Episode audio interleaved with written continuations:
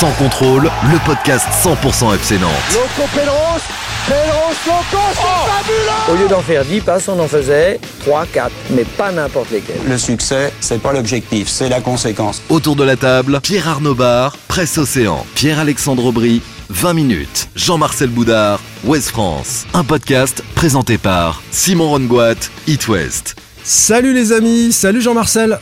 Salut Léger retard, t'es passé à la banque retirer 100 euros pour le projet Landro, c'est ça? Jean, j'ai retiré plus, non Ah, t'as retiré plus. Ah bah oui, c'est vrai, monsieur a les moyens. bon, calme-toi, on en parlera tout à l'heure. Garde ton argent pour l'instant, c'est pas pour nous de toute façon. hein. Si jamais tu, tu veux jouer, euh, euh, participer pardon, à, à ce crowdfunding, ce sera l'un des sujets du jour. Salut Pierre Arnaud Bar. Salut Simon, bonjour tout le monde. Et Jean-Marcel, euh, si tu veux bien m'avancer 100 euros, parce que moi j'ai- je les ai pas. ça m'étonne pas. Ça, Ça, c'est bien, journaliste de presse océan. C'est presque océan. J'ai un fonds de pension derrière moi, par On contre, a avec des taux, avec des taux d'intérêt très élevés. Salut Pierre-Alexandre Aubry. Salut Simon, salut à tous. Fan club euh, de Ludovic Blas, dont tu es le président, hein, c'est ça? Ah non, absolument pas. Non, je sais bien. Mais on va en parler de Ludo Blas parce que je sais que vous n'êtes pas d'accord, euh, les amis Pierre Arnaud Bar et Pierre-Alexandre euh, Aubry. Salut à toi, également le fan des Canaries qui nous écoute. Messieurs, troisième succès consécutif à domicile pour euh, les Nantais. 2-1 face à Clermont. Voilà qui éloigne le FC Nantes de la zone rouge. She says, Hey, babe, take a walk on the wild side. Said, Hey, babe, take a walk J'adore on cette the chanson. wild side. And the colored girls go do do do do do do do do. Forme de légèreté, de sérénité. Alors. L'auteur Lauride Louride, bien sûr. C'est pas Michel Delpech. Non, pas du tout. Euh, le Wild Side, c'est euh, les bas-fonds hein, du classement, en l'occurrence. Euh, on s'en éloigne côté Canaries. Est-ce qu'on peut jouer autre chose cette saison que euh, ce maintien? Ce sera l'objectif du premier débat de ce neuvième épisode saison 3 de, de Sans Contrôle, parce que Nantes, je vous rappelle, est septième à deux points du podium. Est-ce qu'on peut viser le top 10 Est-ce qu'on peut viser l'Europe? Pourquoi pas? On va en parler. Deuxième débat. On se demandera également qui de Blas, Chirivella et Giroto, étincelant tous les trois, euh, a le plus progressé ces derniers mois, ces dernières semaines. Il faudra se positionner, parce que les trois sont bons, on est d'accord, mais est-ce que vous êtes plutôt euh, euh, du côté de Blas, de Chirivella ou de Giroto T'as juste à dire que certes, je suis pas dans le. euh, j'ai pas dit que j'étais pas dans le fan club de, de, de Blas. hein. Ouais, si tu l'as dit, ouais. Non, non, non, non, je vais rectifier les choses. Tu préciseras tu- tu tout à l'heure. Voilà, tu préciseras tout à l'heure. Il faudra choisir. Enfin, nouvelle étape dans le projet de rachat du FC Nantes porté par Michael Landreau et le collectif nantais. Pour 100 euros ou un peu plus, nous a dit Jean-Marcel, les supporters vont pouvoir participer via une opération de crowdfunding. Est-ce que ça va marcher? Où en est, où en est le collectif nantais? Voilà la question qu'on se posera. C'est parti. Pas de filet de protection sur les corners dans son contrôle. Jean-Marcel peut jeter des bouteilles sans être inquiété. Il jette des billets de 100 euros. C'était des bouteilles vides et des- du C'est papier. des billets qu'il jette, Jean-Marcel. Sans contrôle, L'actu des Canaries a une touche de balle.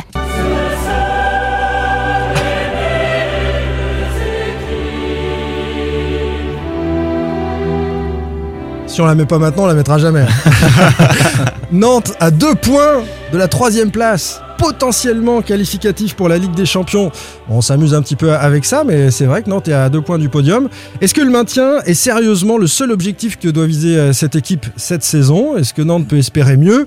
On va y aller crescendo et, et se poser euh, donc la, la première question. Est-ce que euh, sérieusement le maintien est le seul objectif pour les Canaries? Jean-Marcel Euh, oui, dans un premier temps. Enfin, faut l'assurer le plus rapidement possible au regard de la saison euh, passée. Et puis au regard aussi euh, peut-être de la fragilité parfois que peut avoir ce, ce, ce- ce groupe. Je, je pense qu'ils n'ont pas envie. Et puis il faut l'assurer aussi parce qu'il y a, il y a pas mal de fins de contrat. Et je pense que la fin de saison, elle peut être polluée aussi par euh, des avenirs euh, personnels et individuels. C'est-à-dire qu'on regarde ailleurs, où on va aller, on, on sort un petit peu du match. Ouais. Mais, mais sinon, tu es à cette position-là dans, dans 10 journées. euh, euh, quand Non, tu, je- quand je tu es je- joueur d'une équipe, tu- tu- dis il y a un challenge qui se crée aussi après. euh. Ouais, mais je pense qu'aujourd'hui, tu joues pour le maintien, pour, te, pour assurer en tous les cas ton maintien la- le plus rapidement possible. De toute façon, c'était ce qu'avait fléché euh, Antoine Camboiré.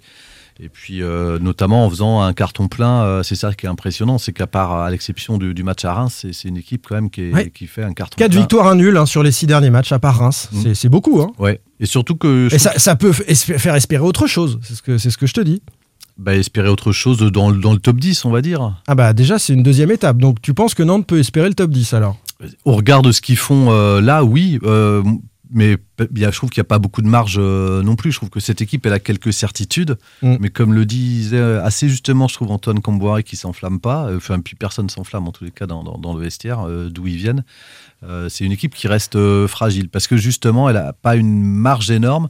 Et que là, il y a des choses qu'elle euh, réussit parce qu'elle est en confiance, parce que Mm. parce qu'il y a plein de choses qui changent.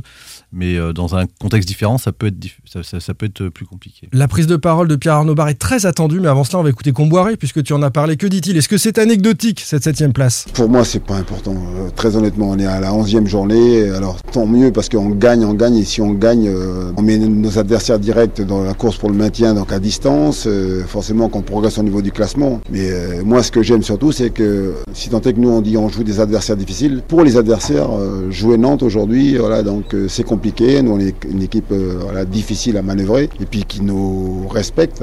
Ils nous craignent aussi, c'est bien. Ça veut dire que les joueurs ont gagné le respect à travers donc les résultats. Les joueurs sont ambitieux. J'adore l'expression donc les mecs ils disent ouais c'est un groupe qui vit bien. Oui, mais vous avez des bons résultats, c'est pour ça que le groupe vit bien. Si demain on n'est pas bon, vous inquiétez pas que ça va se détériorer au niveau de la, la cohésion, au niveau de l'ambiance. quoi. Donc, euh, mais ça traduit donc des joueurs ambitieux qui ont envie donc euh, d'aller le plus haut possible. Je sais pas où, mais en tout cas pour l'instant euh, c'est bien. Comboiré sur la ligne Boudard, on ne s'enflamme pas. Est-ce que c'est ton cas également, Pierre Arnaud? Bah oui, quand même, parce que ça fait que 11 journées. Et si tu prends le- l'écart avec l'adversaire de, de samedi, qui est Clermont, qui est 14e euh, aujourd'hui, il n'y a que 4 points. Donc 4 points, c'est quand, même pas- c'est quand même pas énorme. Le classement est très resserré. Mais 14e, euh, tu joues pas forcément que le maintien, tu peux jouer le top 10 quand t'es 14e Oui, aussi. oui, mais c'est c'est ce que Hein je te dis. Entre Clermont qui a 13 points, Nantes est à 17 et euh, Nice qui est 3 à 19. Donc tu as 5 points d'écart entre la 3 et la. 6 points entre la 3 et la 14 place. Donc c'est très serré pour toi. Pierre-Alexandre Euh, oui, alors pareil que, que tout le monde, je peux, on peut pas s'emballer, c'est pas possible. Mais euh, par contre, euh, ce qui est hyper positif et ce qui donne envie de, de voir au-dessus, c'est cette régularité qui que le FC n'avait pas forcément avant, excepté ce faux pas à Reims. Il y a de quoi être hyper, enfin beaucoup plus serein quand même. Mais c'est surtout, le, moi je trouve la- l'attitude. Parce que tu prends le match de, contre Clermont samedi. La saison dernière, je pense que tu l'aurais peut-être perdu ce match-là. Parce Ouais. que tu arrives à ouvrir Exactement. le score, tu te fais égaliser en tout début de deuxième mi-temps. Il y a un, un petit flottement et quelque part cette équipe elle a, je trouve, des ressources Ouais. pour, euh, pour rebondir, pour euh, repartir de l'avant, pour marquer.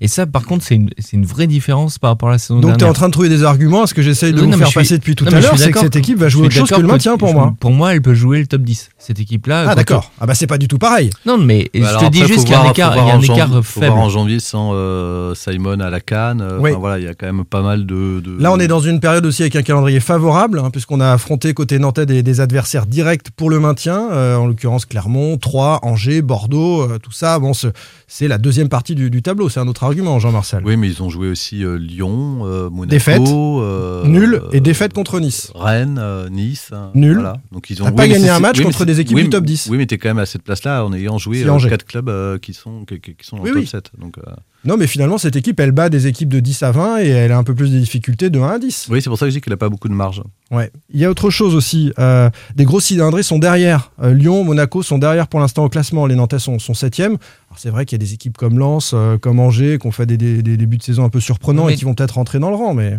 Mais tu vois, Simon, si tu prends le classement actuel, alors, c'est pour ça que moi je dis que le top 10 peut être jouable, parce qu'effectivement, tu as, Lyon, Lille qui sont juste derrière, mais de la 11e à la 20e place, tu as Lorient, Strasbourg, Montpellier, Clermont, Troyes, Reims, Bordeaux, Brest, Metz, Saint-Etienne. Et je trouve pas que Nantes aujourd'hui soit plus faible que ces bah équipes-là. voilà, ces équipes Donc, euh, produisent de, tu peux- voilà. sont, moins fortes euh, dans le jeu, dans ce qu'on peut voir, et Nantes est capable de les laisser derrière. Si tout va bien, s'il n'y a pas de blessure, si c'est vrai a c'est hyper important ce qu'il dit Antoine Comboiré dans, dans son discours. Il dit aujourd'hui tout va bien, on dit que le groupe vit bien. C'est globalement le même groupe que la saison dernière. C'est vrai que dès que tu as dans une équipe de Ligue 1, dès que ça, les résultats commencent à cafouiller, hein, bah, d'un seul coup, euh, bah, il y a des tensions dans le vestiaire et ça se, ça s'entend moins je suis bien. pas sûr que ce soit dans le vestiaire plutôt que sur le terrain, enfin dans ce que ça aide à avoir dans les attitudes, dans la prise de risque, euh, dans, dans les courses. Euh, puisque l'année dernière, euh, même Denis Sapia en Condé, c'était un groupe qui vivait bien, même parfois un peu trop bien. C'est ce qui était un peu le problème. En dehors de- du en terrain. dehors du terrain. Donc Mhm. euh, là, je trouve, en tous les cas, ça leur permet justement. ils savent en tous les cas qu'il peut se, peut se passer quelque chose à, à tout moment. Donc je trouve qu'il y a une forme de force collective chez eux qu'on n'avait pas l'an passé. Et, Et, de prise d'initiative, comme tu dis. exactement, ouais. lié à la confiance. De toute façon, Ouais. hein, les, les- les dribbles ou les euh, offensivement, ce qu'on est capable de réaliser, de tenter, c'est- c'est c'est lié à la confiance des uns sûr, et c'est qu'ils ont 4 points de plus que l'an passé à la même période, ce qui est quand même pas négligeable. Oui, bah 17 points, c'était le total à la trêve pour le FC Nantes. Là, c'est atteint après 11 journées. Mais, mais c'est vrai que même de la constru- enfin, dans la construction de derrière, enfin, l'année dernière, on, on râlait et on stressait devant les matchs du FC Nantes parce que de derrière, ça n'arrivait déjà pas à ressortir le ballon. Ça faisait des passes latérales ou en retrait. Là, je trouve que, pour rejoindre ce que dit Jean-Marcel, il joue beaucoup plus vers l'avant. Rien que Ouais. les défenseurs centraux, tu vois qu'ils ont beaucoup plus confiance, ils touchent les milieux plus facilement et tu sens qu'il y a une, vraie confiance, moi, je trouve, dans, dans ce groupe. Ça va- Vraiment, le match de samedi, mais. euh, c'est l'équipe qui s'adapte, à- c'est- l'équipe qui est capable de changer. C'est une équipe un peu caméléon, je trouve, dans son système, dans son évolution, même si elle a une base, euh, comme dit Camporé, quand il dit qu'il y a quelques certitudes, c'est qu'ils ont quand même une, une- une- une Mm. base euh, commune.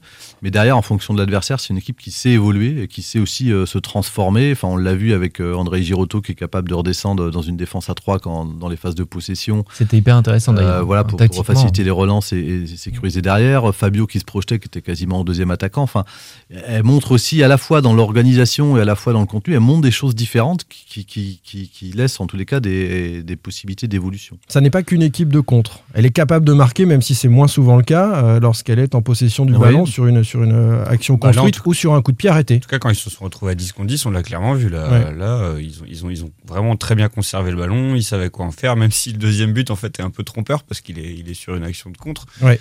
Mais je rejoins ce que vous disiez. La confiance, elle est hyper importante parce que cette équipe, du coup, elle monte quand même crescendo au niveau de son jeu. Euh, Il y a une montée en puissance. C'est pas juste une équipe qui continue de produire le jeu qu'elle produit depuis 4-5 matchs. Je trouve que c'est de mieux en mieux quand même à chaque fois. C'est plutôt optimiste pour la suite quand même. Oui, puis il y a des affinités. euh, on voit de la progression individuelle. On va en parler évidemment euh, à travers Chirivella, euh, Blas et Giroto euh, dans un instant. Mais il y a aussi des habitudes de jeu entre les uns et les autres. Ça bouge pas trop devant. Ils commencent à, très bien se connaître, à se situer les uns les autres. Et, ça, ça peut rendre optimiste. Alors ma dernière question, évidemment, vous allez m'envoyer balader avec est-ce que Nantes peut jouer l'Europe ou est-ce que ce serait un miracle? Mais est-ce que ce FCN-là peut terminer sixième par exemple et arracher une place en Europe Conference League euh, où Non. actuellement le Stade Rennais il est où le Stade Rennais? Il est en Conference League actuellement. Non. Impossi- impossible pour toi?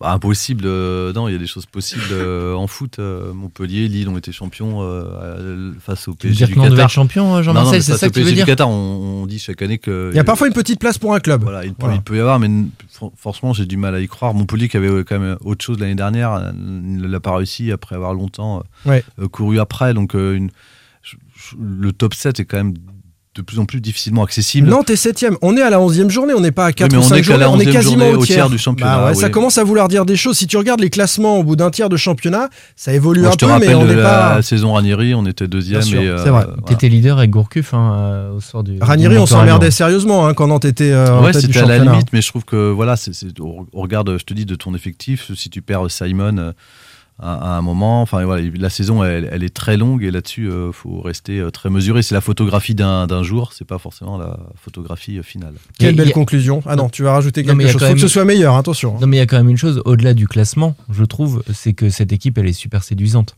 Bien en fait, sûr. bah, en fait, aujourd'hui, on regarde, Par séquence. on regarde le classement, on se dit, bah, tiens, est-ce que ça pourrait être la Ligue Europa Conférence ou j'en sais rien.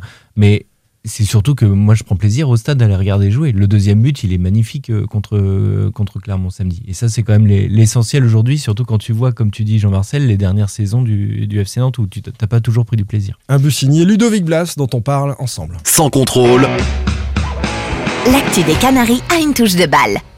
Les Canaries qui euh, s'imposent face à Clermont grâce notamment à euh, trois joueurs qui sont un peu sortis du lot et qu'on a eu euh, envie de, mettre en avant. Chirivella, Blas et Giroto avec cette petite question piquante, lequel a le plus progressé? Il va falloir voter, messieurs. Blas, Giroto, Chirivella. Pierre-Alexandre, lequel a le plus progressé ces derniers temps? J'aurais tendance à dire Giroto, c'est pas facile entre Chirivella et Giroto. Pourquoi Euh, Giroto à Giroto parce qu'en fait, euh, qui se retrouve en défense centrale quand on a besoin de lui, un peu en mode, euh, en mode pompier de service. euh, bah, en fait, il fait bien plus que le pompier de service, ce qui est assez, ce qui est assez énorme. Euh, et puis parce que quand il est au milieu, il est aussi très performant. il est capable, même en cours de match, de changer de poste et d'être tout aussi performant. Et en plus, il marque. Alors, Et en plus, il marque sur coup de pied arrêté. on a le sentiment aussi de quelqu'un qui prend de la place dans cet effectif, qui commence à un petit peu à, enfin, qui est capable d'emmener un petit peu, un petit peu l'équipe avec lui quand euh, quand il y en a besoin. Euh, et puis quand il marque, il y, a- il y a de la joie, on le sent. Il va voir les supporters, il peut te remettre toute Mm. l'équipe avec lui quand il quand il quand il plante. Donc euh, Giroto, clairement. Moi, je mets un bémol sur l'histoire du caractère. Je suis pas, je pense pas que ce soit un leader de vestiaire. Parfois, il s'est mis en retrait quand c'était un Bah. peu euh, le dur la Non, mais saison ça, c'est dernière. physique, euh, Simon. C'est parce qu'il a pas une barbe, il est pas chauve, il ne remonte pas son short. Bah ouais, euh, bah ça joue. en Pas, un- pas leader de vestiaire, mais un mec qui dans les quand- dans des moments de match, c'est plus ça que je veux dire. Sur le terrain, on sent qu'il est plus Ouais. présent qu'auparavant. Pas forcément dans le vestiaire, mais sur le terrain. Non, mais sur les coups de pied arrêtés, les joueurs qui marquent sont les joueurs qui, euh, dans la tête, sont, sont prêts à passer devant les autres. Donc Voilà. je, a- peux de cautionner de ce point de vue-là. Et, et ça, et ça se sent, quoi. Ok, Giroto pour toi. Euh, Pab, Moi, c'est Chirivella pour moi. Pour moi, il est, c'est celui qui a, en tout cas, tu- pour répondre à ta question, celui qui a le plus progressé par rapport à, à ce qu'il pro- proposait la saison dernière et surtout quand, au- ces premiers mois qui n'étaient pas terribles au FC Nantes. Mais là, cette saison, il est vraiment au-dessus. J'ai quelques stats, si tu veux, de son dernier match contre Clermont. Il a touché 94 ballons, 72 pattes, 94% de passes réussies, une passe clé, 17 passes sur 17 réussies dans le dernier tiers du, du terrain, 8 interceptions. C'est quand même Ouais, pas mal pour un pas mal. terrain. Donc le- il récupère des ballons, 94%, Il un joue vers tout à fait l'avant. correct au milieu de terrain. Qui, après, si c'est un milieu qui fait que des passes latérales ou Non, il euh, joue voilà. vers l'avant. Non, il joue beaucoup plus Mais en vers l'avant. l'occurrence, c'est pas son C'est- cas. Moi, c'est vraiment, il me frustrait la saison dernière parce que je trouvais qu'il jouait toujours, euh, il prenait pas de risque, il jouait euh, vers un coéquipier à 2 mètres euh, ou en retrait, ou alors il tentait des transversales mais qui Mm. étaient ratés ou qui apportaient pas grand chose. Là, que- sur le match de, de Clermont, il fait 2-3 transversales sur Simon où il est euh, dans le rond central, dans son camp. Euh, franchement, euh, techniquement, c'est propre. Et il y a aussi l'attitude, mais ça, on l'avait déjà vu la saison dernière. Quand Nantes allait mal, euh, celui qui s'est révélé au niveau Ouais. du caractère sur le terrain, qui était là à remobiliser les troupes quand ça allait pas, quand Nantes prenait des buts, c'était Chirivella. Ouais. Alors qu'on l'attend pas forcément là. Euh, Il est espagnol, euh, il- on peut se douter qu'il Ah, il maîtrise pas des forcément qualités le français. leader un peu au Il milieu. est ouais. vraiment leader. Il et, parle, même, hein. Ouais. et même euh, samedi, quand, quand Clermont égalise, Ouais. celui qui lève les bras et qui ramène tout le monde au milieu de terrain, c'est Chirivella. Et moi, je trouve que ça, c'est hyper important. Je, euh, je fais une parenthèse, il a pas besoin de Cyprien finalement. Cyprien là jouait pas, il s'en sort très bien avec Giroto. Enfin voilà, euh, il est euh, le numéro un au milieu de terrain. Enfin, Mais il c'est- est plus important, oui. euh, Enfin, moi, je suis d'accord aussi. À... Tu votes, tu votes quoi, Jean-Marcel Je vote Chirivella, mais je vais te parler de Blas. Bah euh, non, pour mais je, je vais voter Blas. Ah, je vais t'expliquer pourquoi après. Bah alors, si tu vas-y, parle, parle de Blas. alors. Blas, ok, je fais Blas et puis tu rebondiras puisque tu as les deux euh, dans ton cœur, a priori. Euh, Blas, je regardais ses stats euh, comme euh, Pab, 10 buts, 4 passes décisives la saison dernière. Euh, cette année, il est déjà à 6 buts. Il est juste derrière les meilleurs buteurs de, de Ligue 1, Laborde et David, qui sont à 7, 6 en 11 matchs. Ça fait un rythme où il finit à 20 buts. Alors on imagine qu'il va pas finir à 20 buts. euh, Tu l'as annoncé, t'as annoncé que c'était le meilleur Blas, buteur. je te on l'avait dit, Tu- exactement. annoncé, je te rends. En début, en début de saison, on lui a posé la question d'ailleurs en zone mixte après le, le match à Ludovic Blas. euh, Ses stats, euh, voilà, tu as, tu as envie d'aller très loin ou pas? Non, du tout, non, du tout. Je suis, comme je l'ai dit et répété, je suis pas attaquant, je suis pas un joueur qui est, euh, on va dire, euh, attiré par les stats. Je suis juste opportuniste, c'est le travail, je suis, je suis là au bon moment, c'est de la réussite et puis euh, tant mieux, tant mieux, j'attire ces ballons-là. Donc euh, avant, j'étais pas présent en retrait quand Randall il fait la passe, donc euh, c'est c'est beaucoup d'efforts et mes efforts sont récompensés. C'est sûr qu'à force d'enchaîner les matchs, on prend, on prend de l'expérience. Après, j'ai commencé assez tôt, donc euh, c'est pas une excuse, mais c'est, on va dire, euh, j'essaie de, travailler ma régularité. C'était euh, surtout mon, problème. Après, je travaille pour être décisif parce que je pense que si j'arrive à enchaîner les bonnes performances, on peut, on peut faire de bonnes choses. On passe sur la modestie du départ, hein, je travaille pas mes stats, etc. Il termine en disant je travaille pour être décisif. Donc voilà, ça fait partie hein, de, de- de ce qui compte pour lui, je, je pense. Et, et cette régularité euh, qu'on critiquait, cette irrégularité qu'on critiquait, c'est vrai qu'il il est en train d'évoluer vers un joueur euh, sûr, fiable en termes de, de, de, de stade Et devant. puis techniquement, enfin, moi je trouve que la saison dernière, il était un- parfois un peu ga- agaçant parce qu'il était traité, enfin, il est, c'est un joueur très technique qui régale, mais il avait parfois le dribble un peu superflu. Là, je trouve qu'il est euh, très juste. Il est plus tranchant. Il arrive à faire, enfin, ce qu'il fait dans la surface contre Clermont, à un moment, il fait euh, le un, enchaînement, un coup du sombrero, le ballon touche pas le sol, euh, contrôle poitrine, et derrière, il te fait une belle passe. Enfin, c'est. Et le genre but, il est joueur- pas mis. Hein, le, euh, le la, but, passe de, magnifique. de, est belle, mais il faut la mettre euh, Ah, ras il, est poteau. magnifique. il est magnifique. Et moi, je trouve que c'est un joueur qui est à la fois efficace, euh, ses stats le montrent, il est hyper important dans, dans le jeu du FC Nantes et techniquement, il régale, mais tout en étant efficace. C'est pas superflu. Moi, je trouve que c'est un joueur. Enfin, Il a progressé. Enfin, il est des genres de joueurs euh, pour il a lesquels dit je, je lui-même, paye mon billet. hein. T'as t'as pas passé le, le- le passage, mais il l'a dit lui-même en, en zone mixte, en fait, où il, il avait tendance, euh, lorsqu'il n'était pas assez touché, comme il disait, c'est-à-dire lorsqu'il ne recevait pas assez de ballons, à un peu s'agacer, à s'énerver, à revenir les plonger, chercher, à ouais. plonger, à aller les, et, et- et à dribbler, à les sortir. euh, voilà, il a besoin de toucher le ballon et il, il- il disait lui-même que ça servait à rien. Il l'a dit que c'était du superflu. Je trouve que, comme disait Pab, il a éliminé ça dans son jeu. Mais surtout, moi, ce qui m'a, enfin, ce qui, ce qui m'impressionne là chez lui, où je sens qu'il y a, il y a un changement, à voir si, si, si ça doit durer. Mais en tous les cas, il sort pas de son match comme il pouvait le faire euh, par le passé. C'est-à-dire que s'il fait une première mi-temps un peu terne, Mm. où il est pas beaucoup influent, où euh, C'est a- arrivé cette a saison quand même. mobilité. Mais il a marqué Mais derrière. à chaque Même fois, il est décisif. même samedi, même samedi, sur le premier ballon qu'il a exploité, euh, il, il ouvre sur euh, Randall et, et voilà. il y avait une vraie. On se posait la question sur la complicité entre les deux qui est réelle, mais qu'on voyait pas du tout euh, se manifester dans ce match. Et sur la première, et on l'a vu après le, le- le- le but de, de Blas. Enfin voilà, elle était euh, partagée en- entre eux. Il y, a, Mm. il y a vraiment quelque chose. Mais avant ce but-là, on se disait Simon est dans son match, les deux autres, Oui. euh, on les attend. Oui. Et pim pam poum, but. Mais là, on parle, on parle bien de progression, parce que euh, moi, je suis pas forcément d'accord. Euh, Blas, il est sur sa fin de saison dernière, au final, euh, quand on regarde d'un point de vue. Non, parce que je trouve qu'il pouvait passer à travers sur un match entier. Il pouvait ne pas être présent, il pouvait ne pas être là. Là aujourd'hui, même quand il est pas là, il fait, il arrive soit à sauver son match par un but ou une passe D, soit comme là, parce qu'après son but, Enfin, il a quand même quasiment tenu l'équipe en fin de saison dernière. hein. Pierre-Alexandre a raison. euh, Bah. sur sur la, la, la période où Nantes se Ouais, sauve. enfin, c'est sur 5 matchs. on- Oui, oui. Ouais, mais, mais au Euh, final, on parle de cette saison, voilà, mais, il a fait. fin il- de saison ouais, moi je trouve qu'il a fait. des- il, a, il a eu des périodes comme ça, des séquences. euh, Rappelez-vous le nombre de débats où on a fait euh, Blas le déclic. euh, non, mais- voilà où il a où il a enchaîné Ouais, deux trois matchs où il était capable de le faire. Là, je trouve ce qui a changé en tous les cas cette saison, c'est que euh, euh, même même quand quand, quand les, les faits ne lui sont pas favorables, il sort pas et il fait quelque chose à tous les matchs. À tous les matchs, Ouais. il est euh, influent sur le jeu de de son équipe et ça c'est quand même relativement nouveau. Giroto, parce qu'on revient juste à Giroto. Tu aimais bien euh, ou tu voulais voter Giroto au Non, départ je voulais voter Chirivella. Euh, Giroto, je voterais Ah, pas pour. pour Chirivella, vas-y. Je, je- alors, Giroto, je, peux- je peux parler de Giroto peut-être si tu veux, mais. Non, euh, bah non, non, non. Mais moi, Si, non, mais moi, je parlerai de Giroto Non, parce je que trouve, que c'est- je, Giroto. trouve, je vas-y. trouve que c'est la, la- comme l'a dit Pape, c'est la progression la plus spectaculaire, c'est Chirivella. Ouais. Euh, dans le jeu, il est incontournable au mieux. Moi, ce qui me surprend, c'est aussi l'influence qu'il a qu'il a prise. Alors dans le jeu, comme l'a décrit Pape avec ses stats euh, et, ce qu'on perçoit à l'œil nu, et en plus c'est continu très régulier depuis euh, depuis le début de saison. Mm. Et en plus que dans, dans l'attitude, tu parlais toi après le but, moi je l'ai vu aussi euh, rééquilibrer euh, à chaque fois le milieu de terrain. C'est lui qui donne le tempo. On le regarde, il, il, il dit qu'on faut calmer, il dit qu'on faut jouer, il dit qu'on faut tenir le ballon, qu'on faut accélérer. Enfin, c'est un. Il s'autorise à aller plus loin, à finir des actions, ce qui s'autorisait pas auparavant. C'est-à-dire qu'il Oui, parce que je on pense une équipe dans la en- surface. en confiance et puis il arrive à, à- à- à se projeter. Comme le disait Ludo Blas aussi, ça demande quand même pas mal d'efforts pour les milieux de terrain d'aller euh, se projeter jusqu'aux 20 mètres et, et- et pouvoir revenir. Mais aussi parce que c'est une équipe qui joue euh, ensemble et donc on, on sait qu'il y a, y y des gens qui feront le, le repli défensif. Donc euh, c'est une équipe qui est solidaire et tant qu'il y a cette solidarité-là, c'est c'est très C'est pas les intéressant. quatre fantastiques du PSG devant, ça défend un peu hein, avec Comboiré. Ouais. Euh, on défend pas à 6 ou 7 au FC Nantes. D'ailleurs, je me permets de rebondir sur ce que tu dis, Jean-Marcel, et très justement, on a le sentiment même qu'il a permis à Rolly Pereira de se retrouver plutôt à l'aise dans ce match, euh, Chirivella. Il, il a en tout cas fait le boulot au milieu pour que euh, les joueurs qui jouent avec lui soient aussi à l'aise, euh, parce que bon, c'était pas forcément évident dans ce match à 10 contre 10, où Mm. t'as tout qui change au bout de, de 40 minutes de jeu. Euh, il a quand même permis ça et Mm. on sent qu'il J'ai pas été convaincu par l'apport offensif de Rolly Pereira. dans Non, ce mais match. il a quand même- conservé des ballons, c'est ce que nous a dit Comboiré après. Il a servi à, voilà, à tenir le ballon, à faire monter le bloc. Il est intéressant, il perd pas la balle. Mais euh, il est pas, pas- très tranchant pour l'instant Je devant. crois qu'il est, il il est dans l'action du deuxième but. hein.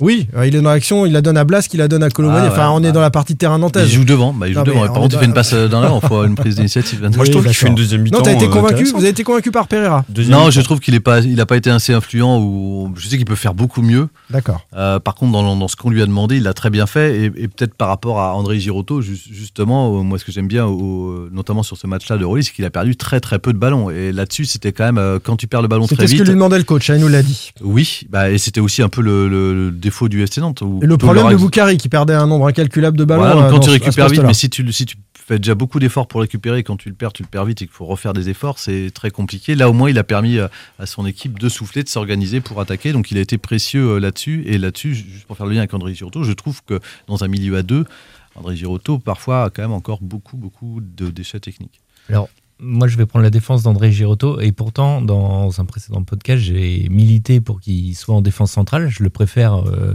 à Castelletto pour moi en, en duo avec Palois.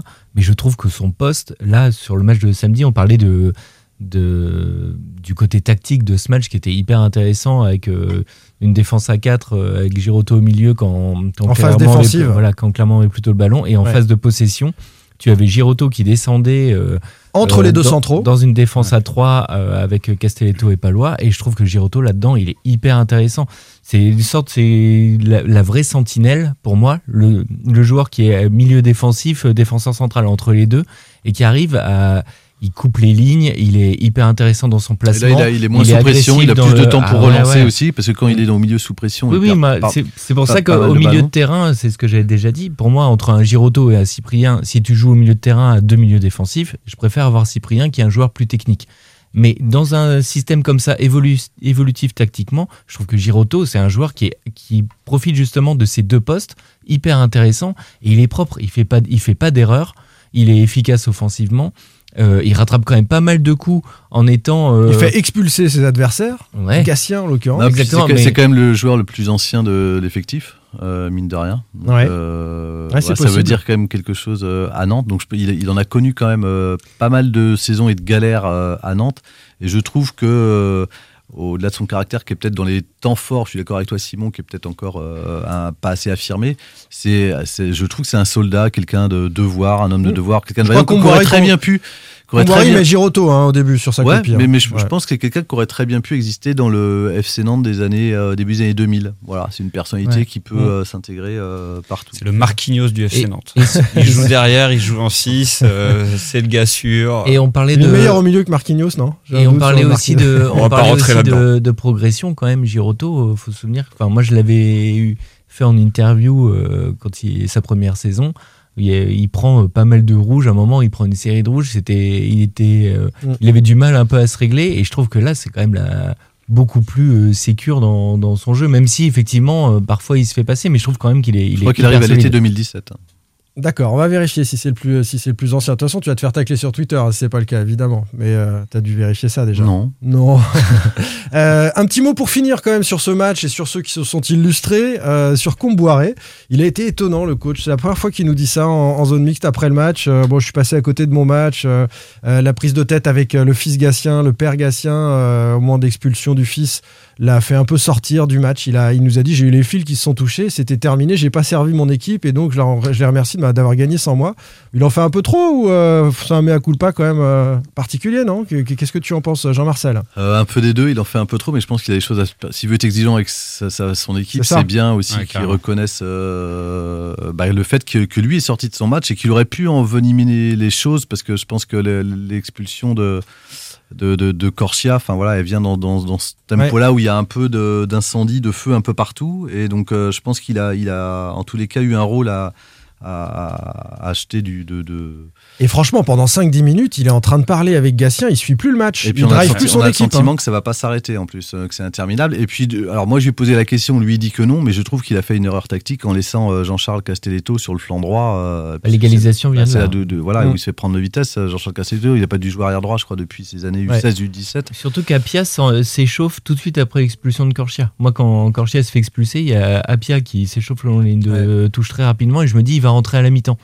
Et en fait, c'est vrai qu'il Castelletto reprend, euh, reprend sur flanc droit et le but, le but vient de là. Et il y a déjà une première, juste avant le but, il y a déjà une première action chaude où Castelletto se fait, se fait prendre de, de vitesse Ouais. et le but intervient euh, deux minutes après. Son mea culpa, il est aussi hyper important dans le sens où, mine de rien, il y a un micro juste à côté des bancs de touche et je sais pas si vous avez réécouté. Alors, j'ai vu les choses surlignées. hallucinant, on entend quand même tout ce qu'il dit. Bah, il, a dit qu'il il a dit qu'il va se le faire en fait. hein. Bah ouais, ouais, mais du coup, c'est un peu chaud parce que ça dure une dizaine de minutes, donc il y a un peu des noms d'oiseaux qui volent aussi. Et euh, franchement, euh, c'est peut-être c'est bien aussi qu'il soit revenu là-dessus et qu'il ait pu dire bon, bah, je suis sorti de mon match. Alors, il y a plusieurs raisons, effectivement, mais d'un point de vue euh, pédagogique aussi, ça me paraissait important. Ouais, il avait besoin de dire qu'il avait un peu pété les plombs. Quoi. C'est, euh, Bah, le gamin devant sa télé, euh, c'est pas top, quoi. Et on termine avec une dernière anecdote, c'est- la, la bêtise et le mea culpa de Korchia qui est venu face au micro euh, nous expliquer qu'il s'était craqué, euh, que ce rouge était mérité et qu'il ne pouvait s'en prendre qu'à lui-même.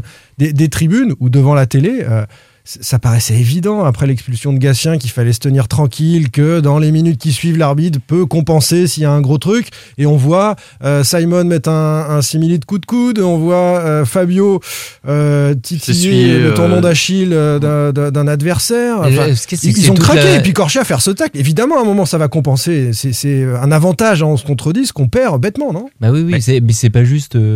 Les quelques minutes de flottement C'est après psychologique, ça. l'expulsion de Gastien. C'est qu'en fait, l'expulsion de Gastien, déjà, elle, elle arrive en conclusion quelque part d'un début de match où en fait il était lui hyper tendu sur le terrain, il se prend déjà la tête une première fois avec, euh, avec Giroto où il tire le maillot sur un replacement, il est aussi euh, bah, justement je crois que c'est avec Simon c'est pas lui ou avec euh, Fabio il se frite un peu et en fait le- la première mi-temps il y a quand même énormément de tension partout sur le terrain Mm. derrière il se fait expulser Et effectivement Corchia c'est ridicule parce que tu viens de, il vient de C'est pas un gamin de 19 décisif. ans, Corchia, il sait très bien euh, comment se déroule le scénario d'un match. il est décisif sur le coup franc. Euh, Bien et sûr, tout va bien. Et son expulsion, elle intervient sur le coup d'envoi où Ouais, il est dans le, il vient tacler dans le camp de Clermont. Donc c'est pas une intervention euh, à l'arrache pour éviter une action de but. Elle est maladroite, mais il y a trop d'intensité. Ah bah oui, oui. Trop Et, d'intensité. effectivement, comme tu dis, comme tu dis, dans le contexte, il faut tenir un carreau. Ouais, il s'en sort quand même très bien que le FC Nantes gagne ce match. hein, parce que franchement. Mais il le dit, hein, il le dit après euh, le match. Il dit ça. Franchement, merci euh, aux copains d'avoir gagné, parce que c'est vrai que ça, ça fait un peu oublier ce truc-là. Bah, c'est clair. Si Clermont gagne derrière à 10 contre 10, euh, elle est pour lui en, en partie aussi. euh, également un petit peu pour, pour le coach. Mais en tout cas, bravo à lui d'être venu euh, s'expliquer au micro. Il a assumé ses responsabilités, euh, l'ami Corchia. Sans contrôle, L'actu des Canaries a une touche de balle. Et on s'intéresse maintenant à cette nouvelle étape dans le projet de rachat du FC Nantes porté par Michael Landreau et le collectif nantais.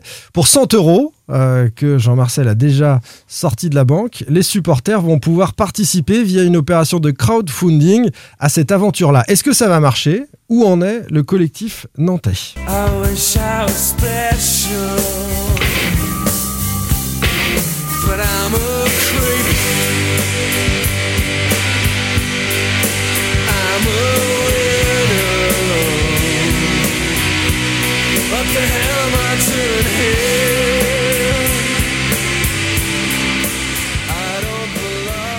Ça piquait les yeux parfois. C'était un petit peu le problème. Faut être un peu weirdo, un peu taré pour euh, se lancer dans un tel projet de, de rachat du FC Euh, attends, Nantes. attends, c'est quand même Radiohead. Tu Évidemment. Peut-être le dire, phy- physique de radio. euh, Et le titre de radio. Groupe de radio. Creep de Radiohead, tout à fait. Alors où en est-on? Euh, Michael Landreau s'est exprimé chez nos copains du SB Foot sur France 3 avec Anthony Brulez. Il a lancé le crowdfunding auprès des supporters, mais est resté évasif sur la somme déjà réunie par le collectif nantais. On l'écoute. On a parlé à un moment d'essayer de réunir aux alentours de 20 millions d'euros. Vous en êtes où à l'heure actuelle? Non, mais c'est c'est comme d'habitude, entre des promesses et la réalité, il y a toujours un gap. Euh, Aujourd'hui, ceux qui ont promis à 90% vont aller au bout, donc c'est pas rien. Euh, on est dans un pays où l'administratif, déjà on a mis euh, deux mois, trois mois pour avoir un cabis, donc Hmm. on a eu le cabis fin juillet, les bulletins de souscription fin août. Euh, L'après-Covid, mois de septembre, c'est très compliqué pour tout ce qui est DAF, euh, directeurs gé- généraux, de toutes Donc ça veut dire boîtes. pour l'instant vous êtes à la moitié à peu près Ouais, grosso modo, on, on sait qu'on est là. Après, dans le détail, ça arrive. On est en train de recevoir. C'est sous séquestre. Il y a l'argent qui arrive. Mais on construit le projet de la manière dont on a envie de le construire. J'aimerais que ça aille plus vite. La première augmentation de capital va nous permettre, dans la foulée, au début on ne l'annonçait pas, mais c'était déjà dans nos Dans- têtes, Dans l'air du temps. de de- d'ouvrir un crowdfunding qu'on va Populaire. appeler populaire parce qu'on va mettre euh, la souscription à 100 euros. Dès qu'on on va faire cette première augmentation de capital, on va lancer un crowdfunding populaire parce qu'on a envie de permettre au maximum de gens de pouvoir être actionnaires. On a envie de permettre à un maximum de gens de pouvoir être actionnaires, dit Michael Landreau. Alors, c'est pas exactement actionnaire, hein, le crowdfunding, c'est souscripteur. Et ensuite, euh, parmi euh, cette catégorie de souscripteurs, certains seront représentants euh, au conseil d'administration du, collectif nantais. On va, s'intéresser d'abord à, à ce crowdfunding avant de parler euh, du reste. Euh, comment avez-vous pris la nouvelle Et est-ce que vous êtes aussi enthousiaste que les supporters? On va les entendre tout à l'heure. Je les ai interrogés autour de la Beaujoire avant le match de Clermont. Pierre-Alexandre. J'ai peur d'être un peu. de lancer un sujet en amont, mais j'ai tout de suite pensé à la Nantaise, moi. Je me suis dit, mais Ouais. euh, il se passe quoi là du coup? Euh, C'est pas exactement la même chose, puisqu'à la Nantaise, c'est de l'actionnariat populaire, justement. Ouais. Donc, et que euh, Michael Landreau et Philippe Plantive, qui portent le, le projet du collectif nantais, ne souhaitent pas d'actionnariat populaire, pas de, de place décisionnaire euh, en tant qu'actionnaire, comme peut l'espérer à la nantaise. Donc c'est pas la même chose. Mais du coup, euh, bah, On est dans le symbolique, il le dit d'ailleurs. quid de la Nantaise Parce que bah, euh, les supporters, il y en a qui ont déjà souscrit à la Nantaise. Il y en a qui d'ailleurs s'interrogent sur ce que ça va devenir.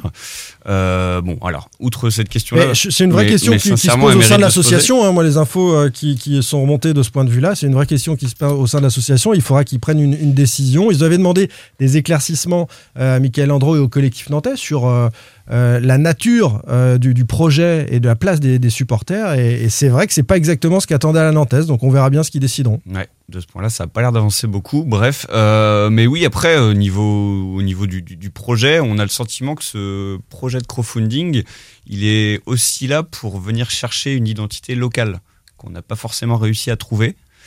Euh, donc c'est certes très positif, mais on a le sentiment que c'est plus une béquille qu'autre chose. Euh, je peux- Voilà comment moi, en tout cas, je l'ai perçu. Pierre Arnaud. Bah, je vois ça un peu aussi comme de, comme de la com. Après, c'est de la com euh, nécessaire, mais parce qu'il y a un élan populaire autour de, de ce projet de collectif nantais, de, de projet euh, notamment autour de l'image quand même. Il faut pas le négliger de Michael Landreau, qui a une, un- une image importante. Une vraie aura, ouais. Voilà. Et quand il avait fait sa première conférence de presse, le, le ticket d'entrée était à 10 000 euros et ça faisait un côté euh, pour le- la souscription de départ. C'était 100 000 euros. C'était 100 000 euros, pardon.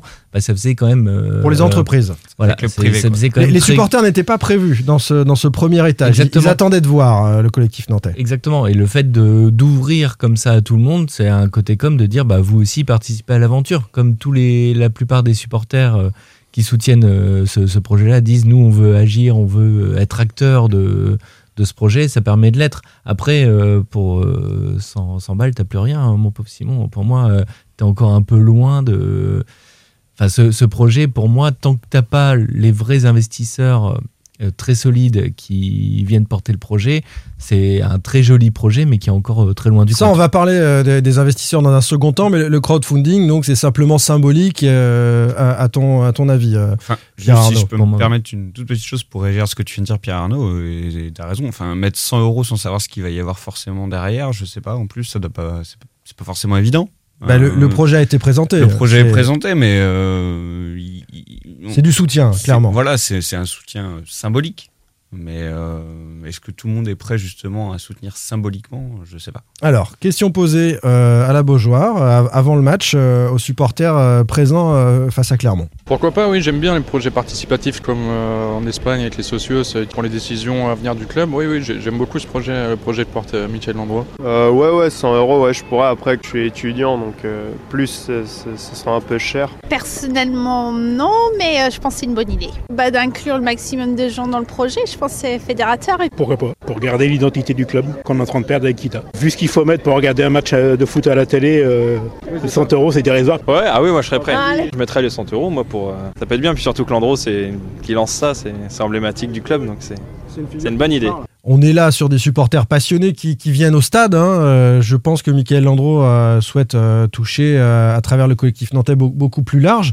Mais euh, c'est une nouvelle en tout cas qui a été accueillie plutôt positivement par l'ensemble des interlocuteurs que j'ai eus. Elle a été micro. accueillie positivement parce qu'elle traduit, euh, comme l'a dit Simon, l'engouement qu'il y a autour de, de ce projet. Elle traduit l'envie de changement, elle traduit l'envie de s'impliquer, elle traduit enfin, une envie de, de retour aux sources.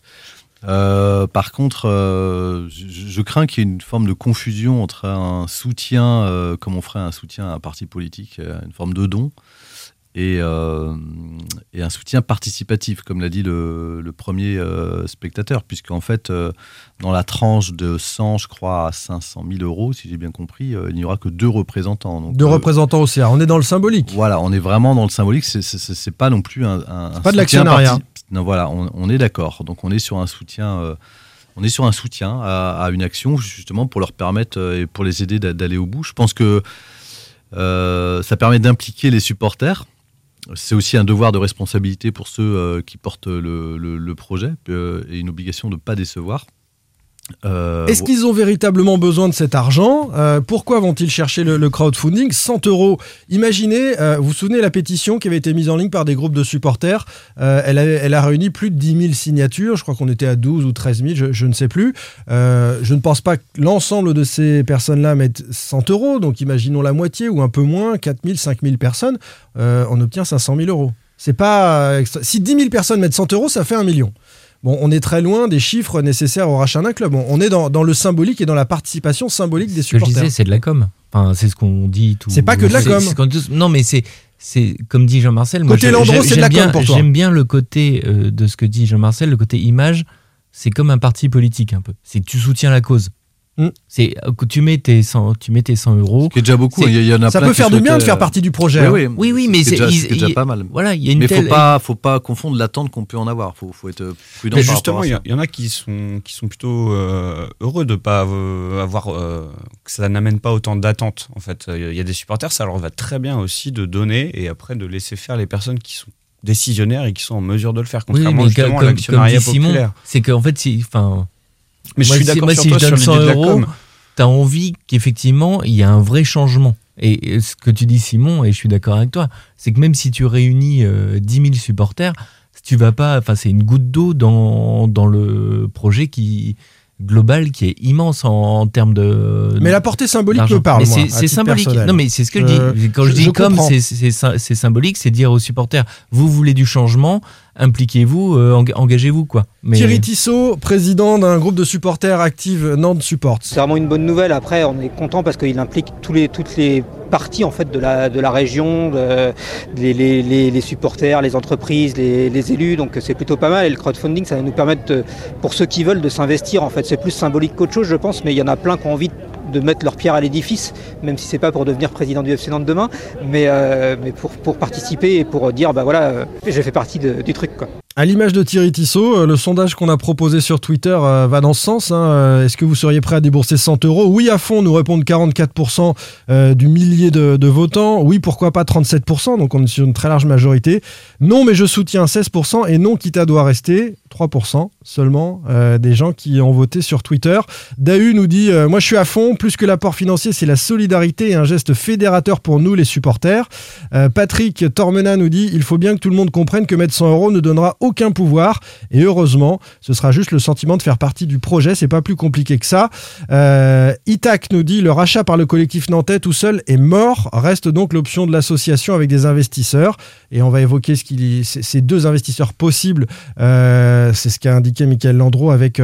Euh, sur France 3. Et puis Casper nous dit non, euh, franchement non, car je trouve que le projet devient bancal. Il y a quelques semaines de ça, il ne voulait pas d'un actionnariat populaire, et maintenant que personne ne veut investir, ils viennent nous voir. Non merci, je suis pas une roue de secours. Voilà un, discours qu'on entend peu, mais euh, qui existe aussi. Est-ce que sur cette question-là, vous avez ce sentiment-là un petit peu? C'est-à-dire que le crowdfunding n'était pas prévu dans un premier temps, et que bah, on s'est dit que c'était une bonne idée stratégiquement, peut-être pour récolter un peu d'argent, et, ça vient un peu sur le tard. Est-ce que ça peut être aussi le, le symbole de quelque chose qui avance un peu trop doucement au niveau financier Non, mais ça répond. euh, ça va pas changer euh, l'allure financière de ce projet ni le rythme de ce projet, puisque l'information principale, c'est quand même que ça va être long, Ouais. euh, je pense. Euh, dans l'entretien, en tous les cas, de Michael Landreau, qu'il a accordé à nos confrères de France 3. Euh, après, je trouve que voilà, On un- le sent impatient d'ailleurs, Michael Landreau, sur le sujet euh, dans, dans son échange. Euh, il lui est demandé par An- Anthony Brulet si il a réuni la moitié de la somme espérée à l'époque, c'est à 20 millions d'euros, on sera crédible avec n'importe quel interlocuteur. Euh, il répond de manière assez évasive, oui, à peu près, etc. Euh, moi, les infos que j'ai, c'est beaucoup moins. C'est, euh, on, Oui. est, on est à la moitié de la moitié, donc on est très loin de l'objectif. Que ça continue d'avancer doucement, que, mais le, le- le montant, les doucement. sommes, les sommes qui sont a- avancées par les gens, il y a énormément de gens qui sont ok sur le projet, mais après il faut sortir. C'est pour ça que je- c'est- pour ça qu'elle va pas avoir euh, cette participation financière des, des supporters via le crowdfunding. Elle va pas avoir une, une incidence forte sur le projet. Par contre, que c'est un geste fédérateur, comme ils sont beaucoup à le souligner, une volonté aussi de s'impliquer et de s'engager, ce qui est quand même pas mal euh, dans, dans- dans le foot actuel, d'apporter son soutien, ce qui est pas neutre euh, non plus, ce qui donne aussi un devoir de responsabilité à ceux qui le et à ceux qui le portent. Ouais. Euh, donc on peut pas non plus, euh, enfin il faut aussi le porter à, je trouve à, sa- à sa juste valeur. C'est- pas anodin. Euh, par contre, ça vient aussi à un moment où on sent que le collectif nantais a besoin de communiquer, de montrer qu'il est toujours là pour maintenir un peu la flamme et l'élan, puisqu'effectivement, ça va prendre du temps. Et, Et ça le- prend plus de temps que prévu. Il devait communiquer au mois d'octobre. Euh, là, il y a une sortie médiatique, mais ponctuelle. Il n'y a pas une grande conférence de presse pour annoncer le crowdfunding et qu'on en parle au niveau national avec plein de médias qui viendraient, je pense, à une conférence de presse de, de Michael Landreau. Euh, cette sortie médiatique, euh, elle peut interroger aussi. Lui-même a laissé, enfin il l'a dit, hein, que ça, ça prendra du temps. Il a Mm. dit qu'il fallait pas s'en inquiéter. Enfin, on, a senti que par rapport à l'impatience, en tous les cas, née de la conférence de presse de juin, qu'il était là aussi pour dire donner des clés et des gages concrets comme quoi ils avançaient. Mais aussi appeler à la, à, à la patience. Il a même cité l'exemple de Saint-Etienne sans le nommer en disant qu'il y a d'autres projets de rachat et qui prennent encore plus de, enfin qui prennent autant de temps. Donc c'est vrai que Mm. c'est la procédure. Avec même des clubs a- à vendre, hein, Saint-Etienne à vendre. oui, avec des clubs avant. Nantes, c'est pas officiel. Et avec c'est des officieux. candidats déclarés, enfin, qui a priori Ouais. avaient les fonds, euh, sont allés beaucoup plus loin, en tous les cas, dans, la procé- dans, dans le process. Donc on sait que déjà, enfin, Saint-Etienne, il y avait déjà des papiers cet été, au mois d'août, euh, pour dire qu'il y avait des, des- des candidats sélectionnés, que Ouais. de toute façon, s'ils allaient au bout, ça serait pas avant fin décembre. Donc Ouais. ça mettait déjà quatre mois. Donc là, nous, on n'en est quand même pas, ils sont toujours pas allés voir la porte de Valdemarquita, donc oui, ça va prendre du temps. Euh, J'ai aussi peur euh, que, le lancement de ce crowdfunding euh, populaire dont, parle Michael Landreau, il, ajoute aussi justement une attente et que ce temps long qui est, celui de la construction du projet euh, soit encore paraisse encore plus long et, et suscite encore plus d'impatience peut-être aussi vis-à-vis des, des gens qui vont participer à ce crowdfunding. Et ça, c'est peut-être un peu un risque aussi. Enfin, selon Je suis moi, quand d'accord avec toi. C'est Ouais. quand tu investis, T'as envie que- pour un supporter 100 euros, c'est quand même pas, enfin pour n'importe qui, c'est quand même pas négligeable. T'as envie d'avoir euh, ton retour sur investissement assez rapidement, quoi. Tu je sais pas si t'as déjà participé à des. N'importe qui qui a participé à des crowdfunding, il y a un retour, il y a quelque chose, t'as ton petit cadeau, t'as ton petit truc, bah t'as envie de l'avoir. Si tu l'as pas, euh, même si, même si c'est un truc symbolique euh, qui coûte euh, 3 euros, bah t'as Mm. envie de l'avoir. Et j'ai peur que ce soit un petit peu le même. euh, La- les, supporters avec lesquels j'ai échangé, que vous avez entendu au micro, je, je, je- enfin, je sentais pas une attente euh, d'un objet. ou de- mis. Oui, mais tu as quand même une attente euh, qui est importante. Ils ont envie On d'être de parle- l'aventure. Non, mais on parle du projet de, de rachat depuis euh, un bon moment. Euh, à chaque match à la Beaujoire, tu as les supporters qui rechantent, euh, Ouais. qui enjoignent euh, Valdemarquita à, Ça fait à 10 ans, partir. ça fait- ça fait 14 ans. Mais euh, à chaque- t'as un élan quand même. Et euh, en juin, t'as quand même Michael Landreau qui vient avec Philippe Plantif pour dire nous, on a un vrai projet, euh, machin. On a réuni des fonds et puis on va aller taper à la porte de Valdemarquita. Là, je suis d'accord avec euh, Pierre-Alexandre. Si tu ouvres euh, comme ça, derrière, t'as envie de dire bah allez, on y va quoi. Et ce que tu dis Simon, c'est qu'on est un peu, on est à peine à la moitié de la moitié de ce qu'on voudrait amener quoi. Est-ce qu'il y a une urgence? Je, je viens de retrouver une autre interview auprès des supporters. Bah, j'ai- J'aimerais bien, oui, il y a une grosse colère ici par rapport à la direction actuelle, et par rapport à la famille Kita. J'espère, oui, que ça va se faire, parce que c'est- là, c'est vraiment par des gens qui, qui aiment profondément euh, le, le FC Nantes. Même le fait de, de faire participer des entreprises de la région et puis bah, les supporters, ça ajoute euh, l'effet de la parole des supporters sur le club. Enfin, la patience, ça fait quand même plusieurs saisons qu'il y a une, vraie tension au FC Nantes. Donc euh, moi, je trouve que c'est plutôt urgent pour le coup. faut qu'il aboutisse avant la fin d'année. Autrement, ça sera trop tard. Parce qu'après, ils vont, ils vont se lasser, je pense. Et Kita sera plus, sera pas vendeur.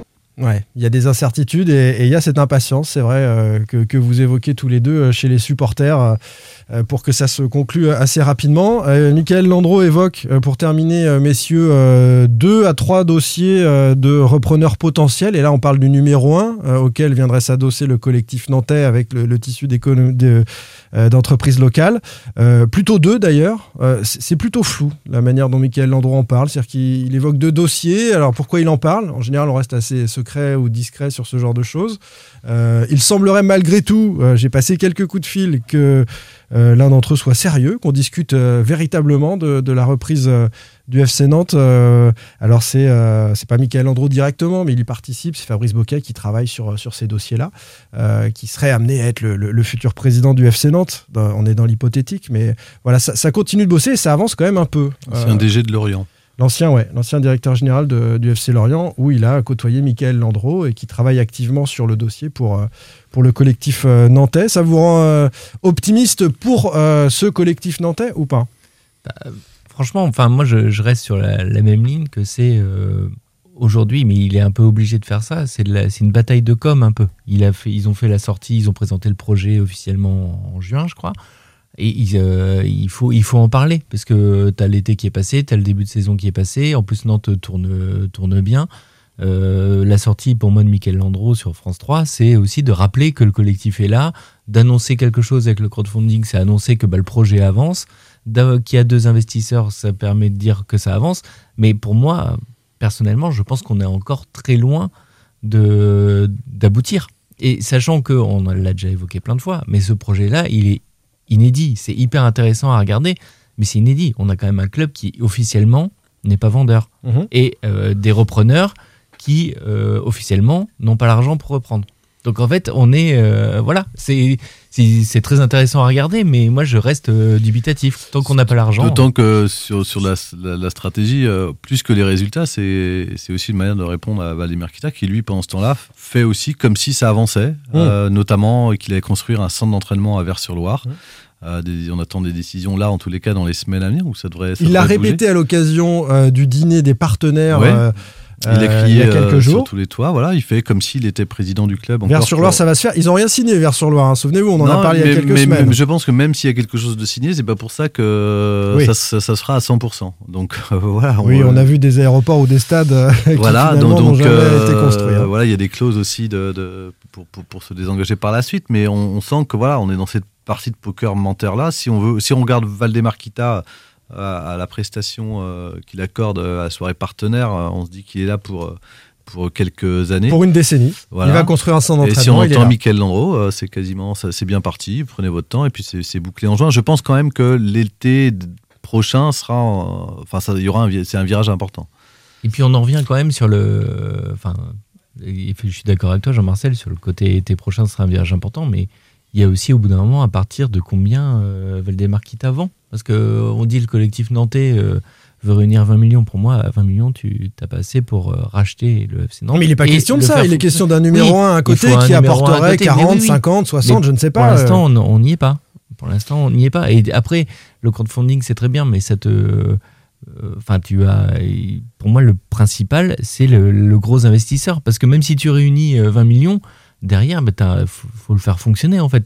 C'est. euh, T'as Ah oui, des sûr. sous, il faut faire Bien fonctionner sûr. au quotidien un club de Ligue les- 1. C'est Les, les- les 20 millions, et je répète qu'ils n'y sont pas du tout, euh, en l'occurrence, servent à, être une caution locale, à un ancrage pour quelqu'un qui arrive de, de l'extérieur. Alors il y a quelque chose en plus qui est pas facile pour, euh, en l'occurrence pour le collectif nantais, c'est c'est justement ce temps encore, on y revient, mais euh, le, le silence c'est le pire ennemi là pour le coup de, du collectif nantais, je pense. Donc c'est aussi pour ça qu'il est entre guillemets, euh, on a le sentiment qu'il était contraint de revenir parler de ce projet, même s'il n'y a pas forcément d'avancée. Alors que de l'autre côté, le silence, euh, c'est pas trop grave en fait. Je suis Valdemar Kita, je suis là de toute façon, euh, vendeur, pas vendeur, Ouais. euh, le silence. euh, On comprendra peut-être à rebours, pas. euh, on comprendra peut-être à rebours leur stratégie de communication collectif nantais. On Mais là, ils ont besoin de parler, le Et puis, collectif il faut nantais. quand même rappeler la personnalité de Valdemar Kita. C'est que on ne sait jamais ce qui, les décisions qu'il peut prendre. Rassure-toi, lui non plus. Non, mais voilà, mais aujourd'hui, le FC Nantes est, est septième, comme euh, t'as mis la musique de la Ligue des Champions. Il rêve peut-être de Ligue des Champions aujourd'hui. Ouais, il se dit qu'il va rester vraiment. pour 15 ans parce qu'il a une équipe euh, faite pour jouer la Ligue des Champions. Et l'été prochain, il se rendra compte que tous ses joueurs sont, sont en fin de contrat, qu'il a plus de joueurs euh, pour faire l'équipe l'année prochaine. Peut-être que Blas partira à 80 millions et qu'il il rachètera une équipe avec tout ça. Pourquoi pas? C'est vrai que t'étais parti un peu contre Blas, puis là tu vas en tirer 80 millions, bien joué. Et Giroto, non, parce que Giroto, il le vend 210.